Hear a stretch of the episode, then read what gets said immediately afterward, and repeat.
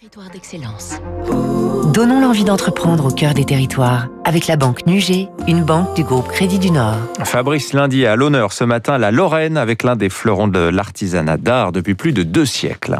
L'histoire de la manufacture des émaux de Longwy démarre en 1798 dans un ancien couvent de cette ville du nord de la Meurthe-et-Moselle. L'empereur Napoléon Ier lui commandera des services de table. Longwy détient l'exclusivité des émaux cloisonnés au trait noir sur faïence, une technique importée d'Asie en 1870 par un Italien débauché des usines du Mikado. Le principe nécessite un savoir-faire méticuleux.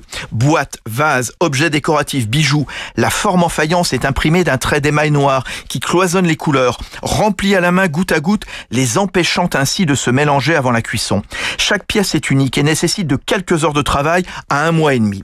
Entré dans son troisième siècle d'existence, les émaux de Longwy voient leur avenir désormais à l'international. Martin Pietri, le PDG. Aujourd'hui, euh, l'export, c'est 20% euh, de notre chiffre d'affaires. D'ici 2 à 3 ans, ça doit être 50%. On est en train de se développer de plus en plus avec deux grands marchés que sont euh, les États-Unis. On vient de rentrer sur une des plateformes les plus dynamiques en, en la matière qui s'appelle Wayfair Perigold.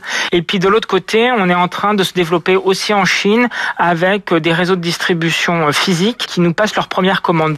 Pour Pâques 2021, la manufacture des émaux de Longwy propose comme chaque année un œuf collector féerique avec un K au reflet doré sur un fond bleu accompagné d'une série signée du designer Nicolas Devel.